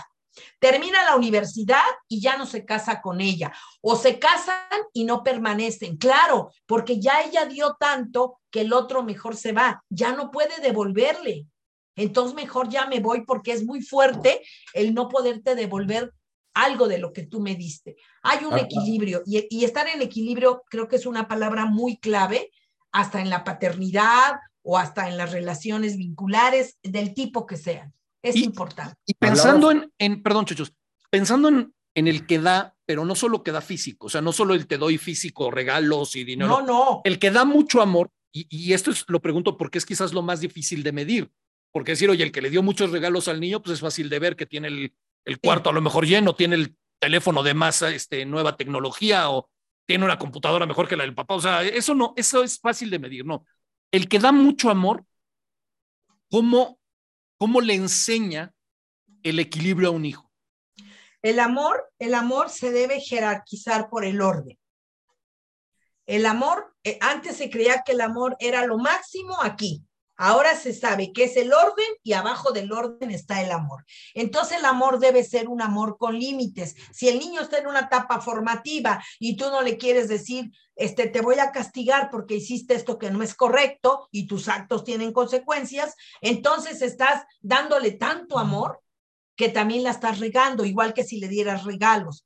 Eh, eh, hay que dar un amor en orden y hay que dar un amor con límites. Sobre todo, repito, en la adolescencia los límites no pueden ser tantos porque el adolescente lo que quiere es como encontrar quién es y lo que se quiere es desidentificar de los papás. Es una etapa normal. Le tienes que poner pocos límites, pero muy, pero muy claros, ¿no? Se puso en mute. Mm, Creo que pusiste en mute. Ya, ya está. Oye, no, es que como, Ah, es que ah, la perdí, perdí el audio. Oye, a ver, espérame. Aquí cabe la frase que me parece terrible, ¿eh? pero que, que se ha usado, no sé si nada más sea en México, que dice, a las mujeres ni todo el amor ni todo el dinero, es igual hacia los hombres y es igual hacia los hijos. Este, a la o sea, tiene que haber un orden, un balance. Un, equilibrio, sí. Un equilibrio, que era lo, que, lo mismo que decías, que en las parejas tienen que ser, tiene que haber un equilibrio. Claro. Pues, digo, mi abuela siempre decía, para que tú seas feliz y, y, y, prospere tu matrimonio en la vida, te tienes que casar con alguien que tenga más o menos tu misma educación. Siempre me lo decía. Pues mira, tu abuela era una sabia, porque ya vimos que las parejas que tienden a madurar y a crecer son las que son más, más, este, más iguales que las desiguales. Mm. Pero sí, es, esa cultura que nos ha metido a la televisión o que hemos permitido que nos metan de Mariana del Barrio, ¿no? O la que, que vende flores y se casa con el hijo de Carlos Slim, son mamadas, o sea, eso no existe. Fíjense que yo prefiero, yo prefiero, sí, son esas, fíjense, yo prefiero que, las mujeres sean brujas a que sean princesas, porque la princesita está ahí en el balcón esperando que el hombre llega y la rescate en su caballo blanco. La pinche bruja dice, te beso y te vuelvo sapo al príncipe, ¿no? Sí, ¿sabes qué? Hoy y ojalá y algún día hagamos un programa en donde las mujeres, eh, sí, que las mujeres se empoderen, porque las mujeres, este, pues es muy triste ver muchachas tan jóvenes y decir, me gané ocho mil pesos por ser acompañante. No está mal, no, no está mal, pero, pero hay muchas otras cosas que se pueden hacer para, para ser una mujer productiva. Y hoy las chavitas traen una onda así como extraña, porque algunas me dicen en terapia, es que quiero un hombre rico. No, cabrón, pues ponte a trabajar tú, este, que me pague, que me dé cosas buenas. Nos volvemos como trepadoras, como extrañas. Bueno, no me gusta, no me gusta definitivamente. Dice, Lupina del Valle, dice, hay que educarlos con un poquito de hambre y un poquito de sed.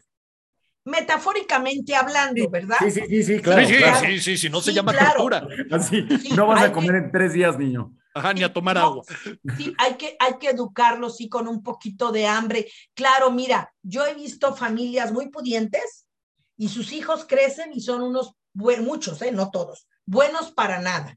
Y he visto familias a donde gente de trabajo se la ha rifado y todos los hijos exitosos, dices, a ver, cabrón, ese su papá era juez o era abogado y ahora, y no acabó ni la carrera porque le dieron todo. Y este güey que era hijo de un panadero, puta madre, ha escalado puestos directivos. ¿Qué pasó? La necesidad se llama creatividad.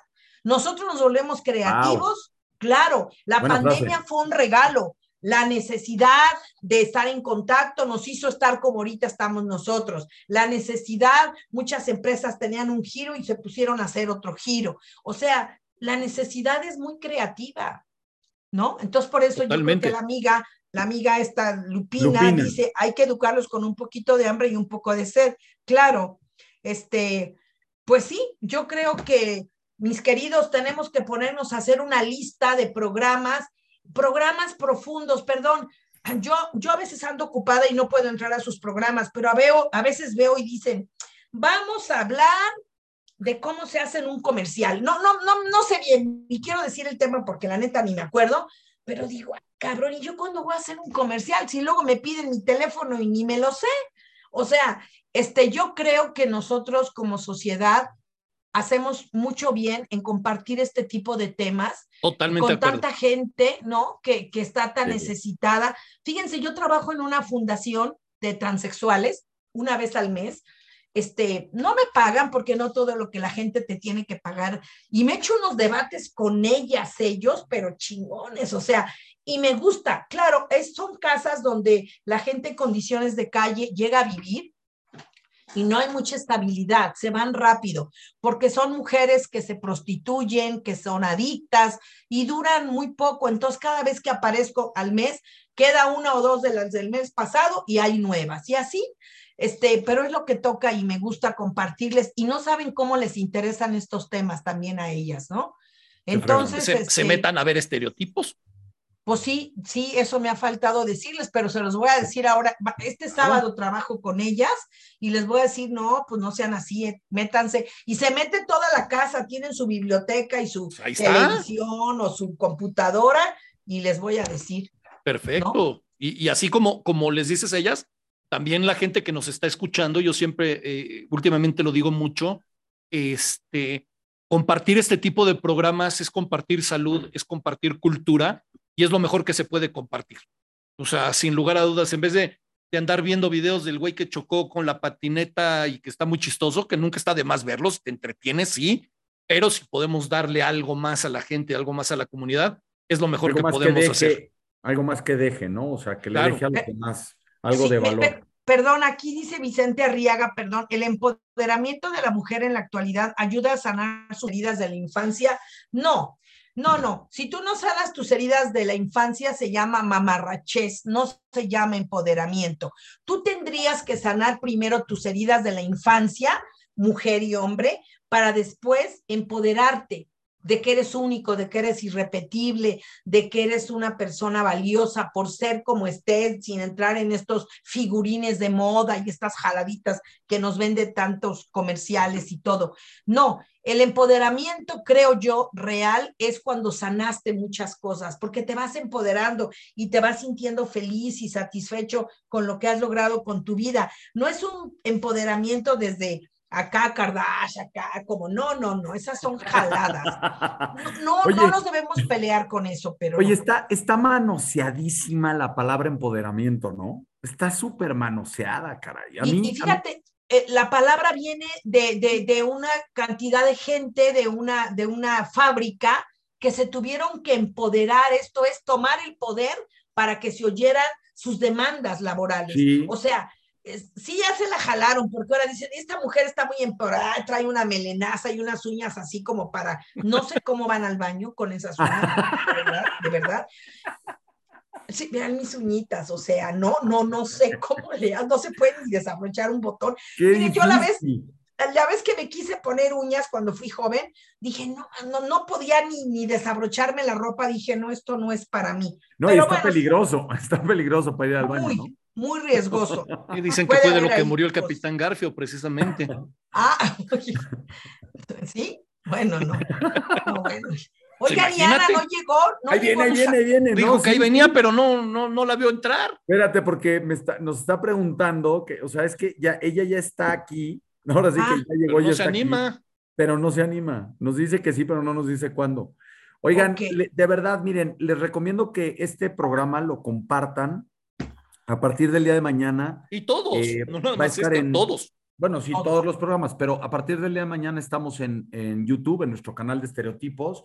Está en eh, Spotify, en Apple Podcast, en eh, iHeartRadio. Y ahí está, ya llegó, ya está aquí la jefa. Hola. no, la jefa sí es jefa, ¿por qué? Sí es jefa. Tiene, tiene horario, tiene horario. Hablando, hablando de empoderamiento que está muy manoseado, yo ya lo manoseé todo. Yo tú ya lo acabaste de dar en la torre. No, está muy bien. Tú siempre estás al pendiente donde quiera que estés. Esto está padre. Ana, Oye, el programa es tuyo. Pues mira, la semana pasada tuvimos a, una gran invitada que nos estuvo hablando de mindfulness y de cómo estar en el aquí y en el ahora, etcétera, ¿no? Suerte que estamos hablando de heridas de la infancia y de cómo ser mejores para entrar a una relación en pareja siendo mejores personas y en lugar de buscar una media naranja, entrar completos y buscar a alguien completo. Claro. Yo sé que tú tienes bastantes ejercicios y bastantes técnicas para diferentes cosas que yo te voy a mencionar.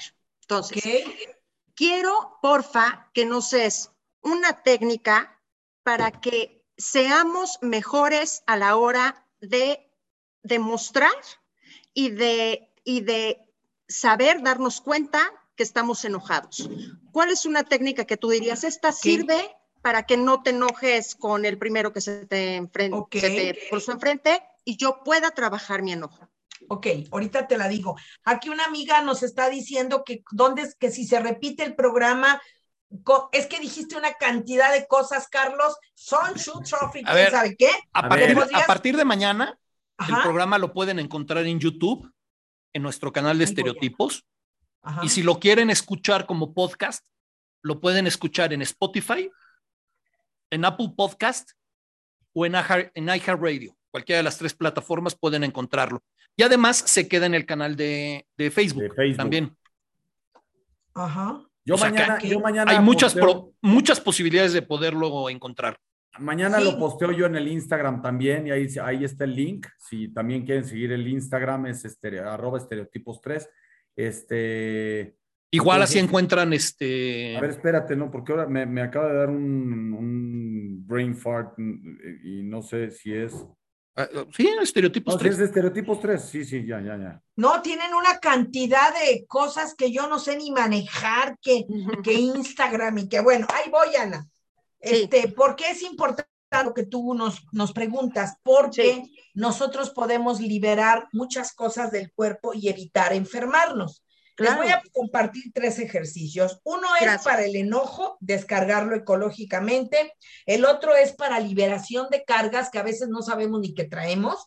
Y el otro es para seguridad, ¿no? Entonces, todos son con la respiración diafragmática que ya sabemos. Tomamos aire por la nariz, inflamos el estómago. Ah, entonces, el primero, eh, se puede hacer sentado, ¿eh? Porque yo una vez trabajé con gente que estaba en silla de ruedas y lo hacen maravillosamente. Este se ah. llama Quítate. Y Carlos lo sabe bien, quítate. Entonces, pongo mis brazos así, en posición de chicken aquí, ¿no? Y estoy sentada, voy a tomar aire y van mis brazos para adelante. Aquí va. Quítate y aviento hacia atrás y abro la mandíbula y digo, quítate. A mucha gente me dice, me da tanta risa, pues no te rías tanto porque te vas a liberar de un buen de cargas. Aquí va, otra vez. Aquí estoy. Quítate. Quítate. Y mis brazos se quedan aquí y de aquí parte nuevamente, meten aire y acá. Hacerlo un minuto todos los días nos va a liberar de un montón de cosas. Interesante ahorita que, Chocho se estaba parando haciéndolo y que tú lo describías, este, Gilda. Me llama mucho la atención que el quítate sea hacia ti y no como que uno pensaría que el quítate es empujando, ¿no? Sí. Ok. No, el quítate, a ver, tomo aire acá y quítate es hacia atrás, porque es en la espalda donde cargamos. Ok, ok. Es por eso, quítate. Importante la flexión, ¿no? La flexión de rodilla. La flexión, si lo haces parado, es piernas abiertas a la altura de las caderas, rodillas flexionadas un poquito, tu torso bien derechito y ahí vas. Quítate. A ver, hazlo, Carlos. espérame, espérame, espérame. Es que se me cayó el teléfono. Ah, ok. Es las rodillas flexionadas todo el tiempo para no lastimar vértebras. Y haces esto. No, los brazos, no. Los brazos están pegaditos aquí a tus costados, aquí, y de ahí salen. Ah, o sea, no los extiendes. No, aquí están. Los extiendes cuando metes el aire y los avientas hacia atrás cuando dices quítate. Exacto, están aquí y haces así. No, tomas el aire cuando van adelante. Quítate. Exacto, quítate. O sea, el mismo grito del quítate es la manera de expulsar el aire. Es la manera de expulsar el aire, pero fíjense, aquí se vuelve a quedar. Quítate. Para la gente, perdón, perdón, Gila, nada más lo voy a escribir para la gente que nos está escuchando por, por podcast. Perfecto. Eh, Ajá la idea es flexionar las rodillas, abrir las piernas, pegar los brazos al cuerpo en, una posición parecida como si fuéramos a empujar a alguien, pero el movimiento va a ser justo en sentido contrario. Se toma aire moviendo los brazos hacia el frente y en el momento en que se traen los brazos hacia uno, como cuando dices la, la roque señal, este, jalando los brazos, en el momento en que los brazos están llegando hacia el cuerpo, se grita el quítate. Y lo que explicaba Gilda es que es en ese movimiento porque lo que estamos quitando es la carga que traemos en la espalda. En la espalda. Por eso no se empuja, sino que se quita hacia atrás. Retirarlo de ti. Ese ejercicio es de liberación de cargas. Luego, Perfecto. E, el segundo ejercicio es descarga de enojo. Pongo en una mesa cojines, cobijas, eh, lo que quieran poner o en una cama o en un sillón. una cama no, porque quedas muy hincada, quedas como en una, ah. no, como en algo que te quede como aquí, entonces vas a tomar. Yo a veces hasta a la gente le digo, hazlo imaginariamente, aquí estás, sentada o parada y tomas aire, estoy enojada y pegas. Tú tienes que ver si pegas más fuerte con las palmas extendidas o con los puños cerrados cuando la gente tiene temas de artritis y todas estas cosas, se compra una raqueta o un pedacito de PVC, que es esa manguera dura, ¿no? Estoy enojada. Y abres bien aquí, porque el enojo lo guardamos aquí, aquí. Ok. Una, una pregunta, Gila. El, el, ahorita lo que decías es, obviamente, por el movimiento, lo, lo ideal sería una mesa, mm, este, o porque no quedas tan, tan abajo como lo comentaban ahorita de la cama. La cama, ok. Mi pregunta es, a la hora que uno dice estoy enojado, sí, tiene que, sí tienes que golpear, o sea, sí tiene que haber un contacto físico o nada más es el puro movimiento. No, no sí tiene que haber un contacto físico, por eso pones cobijas o almohadas, ¿no?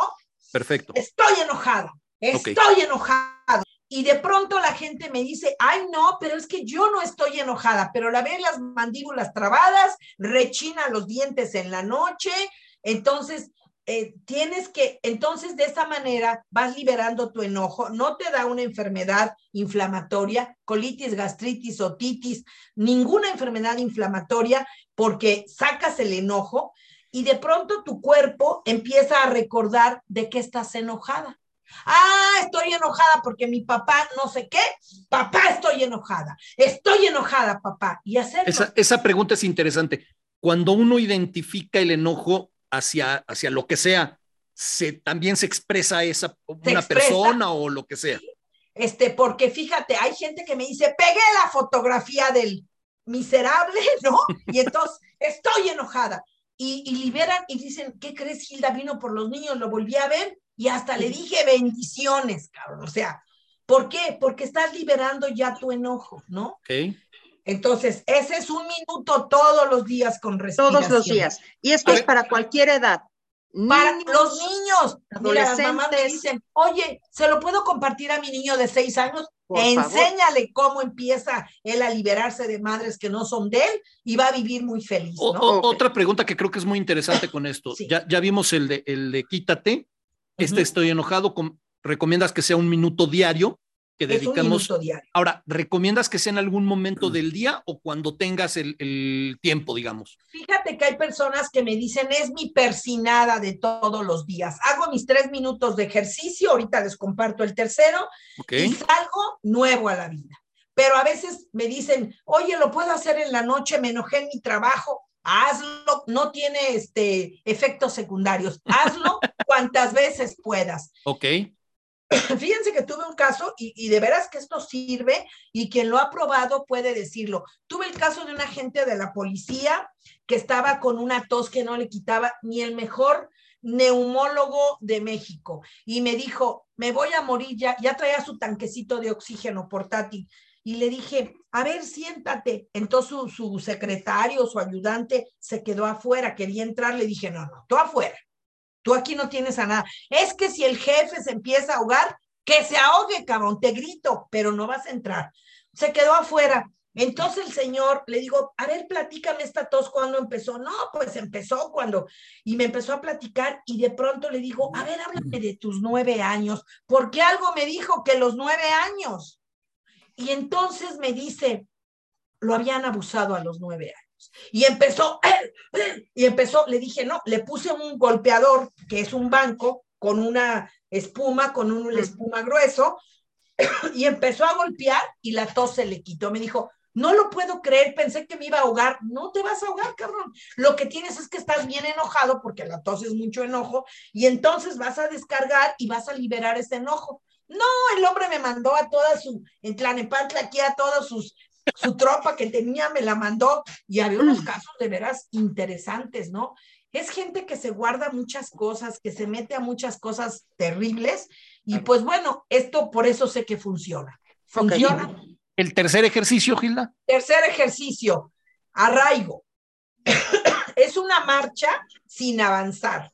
Te pones de pie Ahí va, ahí Otra vez, por favor, nuestro. Ahí está, ahí está. Es como si moverte dejando caer punta y talón. Creo que no lo estás haciendo bien, porque tiene que ser con más fuerza, ¿no? Sí, y respirando. Ah. es que le tienes que enseñar bien a la audiencia.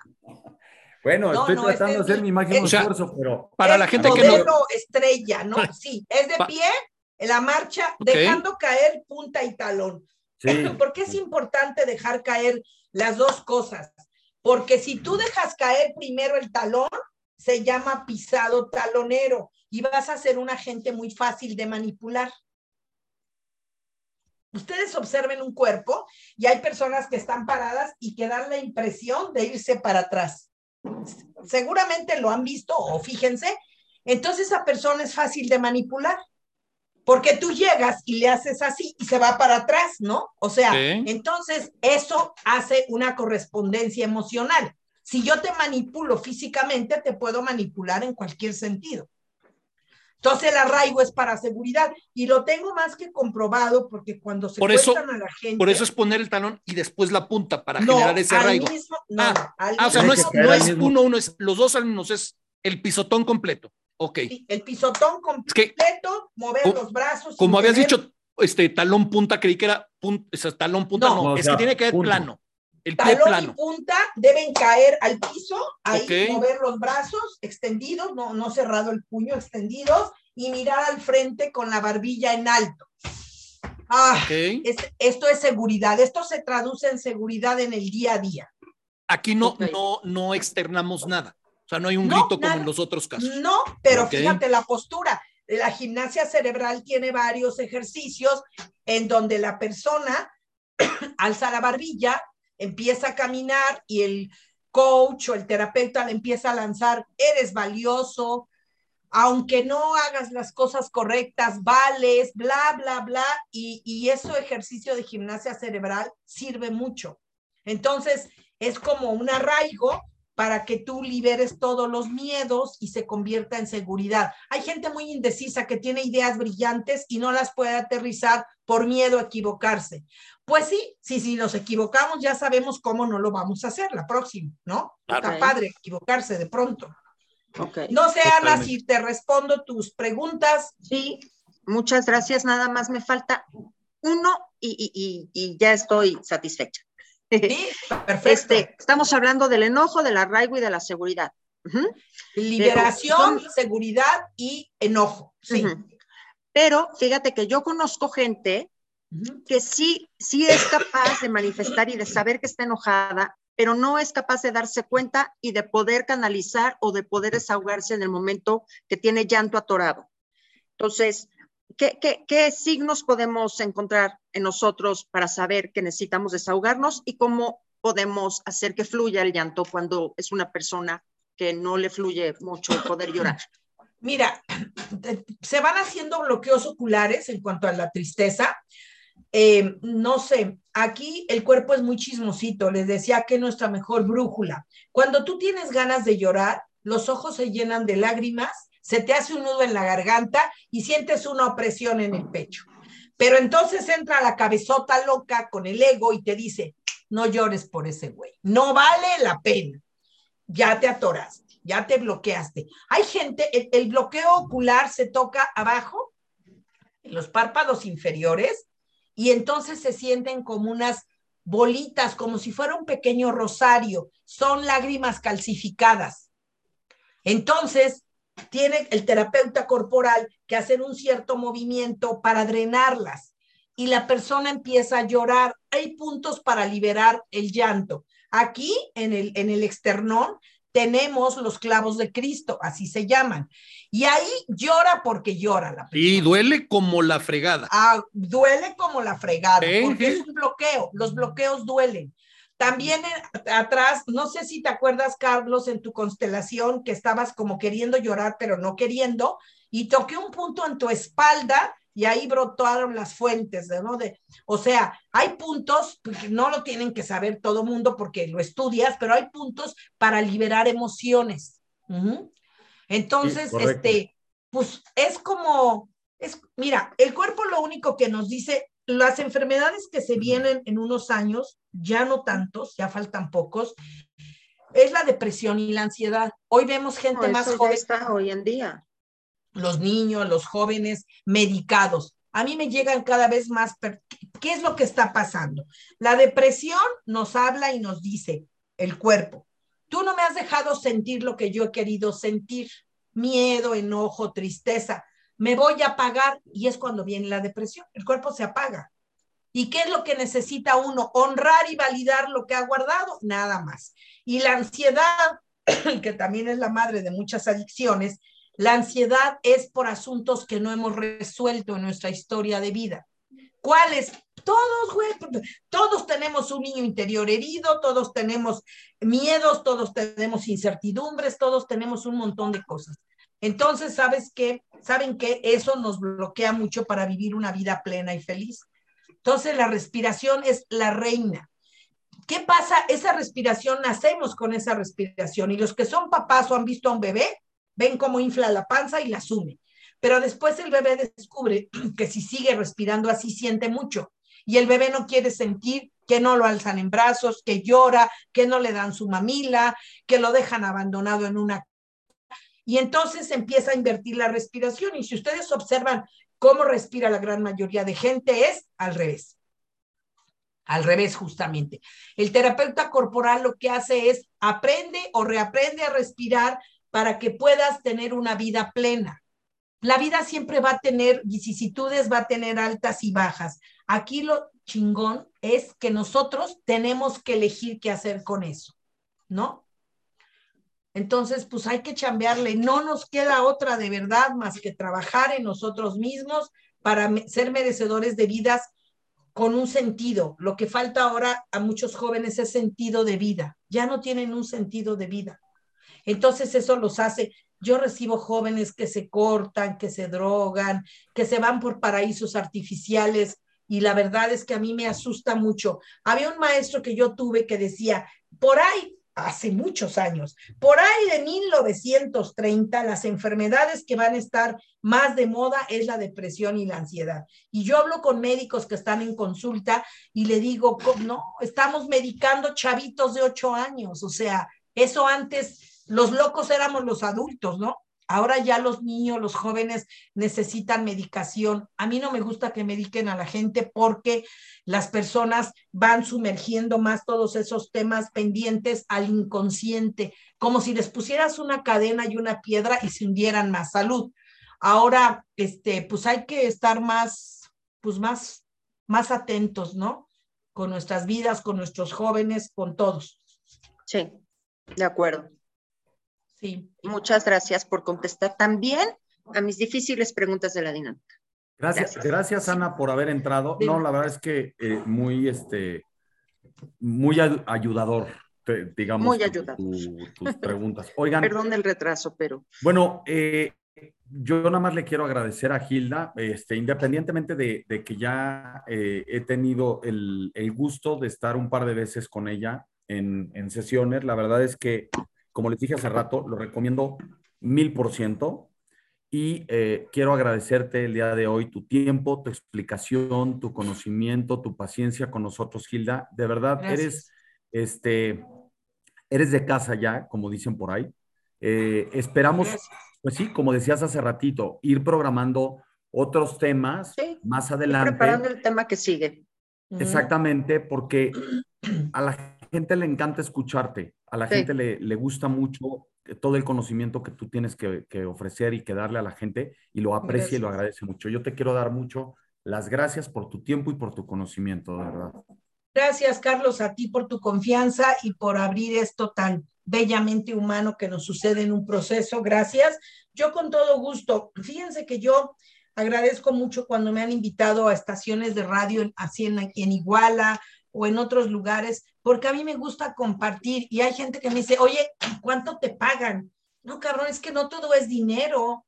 O sea, a mí me gusta que la gente se lleve eh, saber que ellos pueden elegir cómo vivir, con solamente respirar correctamente, con liberar emociones. A mí me gusta y me dicen, pero no te pagan, híjole, pero es que a veces la bendición de alguien no sabes, tiene más resonancia en el universo que el propio dinero. Y son bendiciones, porque la vez pasada, cuatro, una, una, una nefróloga, una doctora que tiene a su mamá muy delicada, por eso hoy no se debe haber conectado, su esposo, que es cardiólogo y neumólogo, oyeron el programa pasado y me contactaron después y están en proceso. Son médicos los dos. El señor es una eminencia, también la doctora, están en Guadalajara. Entonces, a mí me gusta, pero gracias a Dios, bueno, Ana también, ¿no? tío? Ana también hizo sus dos constelaciones y pues bueno, a mí me gusta lo que hago y yo lo comparto con todo gusto y les agradezco a ustedes primeramente y después a todas las personas, a todas las personas que, que hacen posible que se lleve a cabo esto, que están ahí tomándose el tiempo para decirme palabras lindas, después lo leo todo y también para, me inspiran para seguirme preparando. Esta profesión no es de ya estudié y se acabó. Aquí o te actualizas o te carga el río por otro lado. O sea, aquí no hay, te tienes que, ah, que psicología cuántica, vámonos, ah, que transgeneracional. Ahora ya hay unas nuevas constelaciones, ya me estoy actualizando en esas nuevas constelaciones y bueno, a mí me gusta este camino de, de aprendizaje. Tema importante, tema importante, dice Miriam Montes. Gilda, ojalá puedas hacer un programa de comunicación asertiva con pareja. Ese tema está bueno. ¿Cómo es comunicación asertiva? Pues que, a ver, para que te comuniques chido con tu, con tu es nada. Sí, nada más que, claro, pero pues este, para la pareja se necesita que dos bailen y a veces nomás uno quiere ser asertivo y el ah. otro se hace el bobito, ¿no? Hay ganancias secundarias. Pues ustedes me dicen con tiempo para que yo me prepare. Por supuesto. En el tema, ¿verdad? Claro que sí. Claro que sí. Muchas gracias, Gil, por aceptar otra vez la, invitación. Muy agradecidos, nos fascina tenerte aquí. Gracias. Un placer. Este, gracias, chicos por excelente programa. Yo, algo que quieras agregar, que nos vean, que nos escuchen. Yo decirle a la gente, como siempre, los esperamos el próximo miércoles a las 8 de la noche. Y les recuerdo, y no lo habíamos dicho, viene algo muy especial este jueves 10 de noviembre. Estén pendientes, aparte en el día, los vamos a sorprender. Y les recuerdo, a partir de mañana el programa lo van a poder ver en YouTube y lo van a poder escuchar en Spotify, en Apple Podcast y en iHeartRadio. Eh, Hilda, muchísimas gracias, de verdad, muchísimas gracias. Muchísimas gracias a las personas que nos están viendo. Compartan el programa, háganle un favor a sus 10 mil mejores amigos y a sus 30 mil peores enemigos también háganle un favor porque el bien se le tiene que hacer a todo el mundo. Muchas gracias y nos vemos el próximo jueves.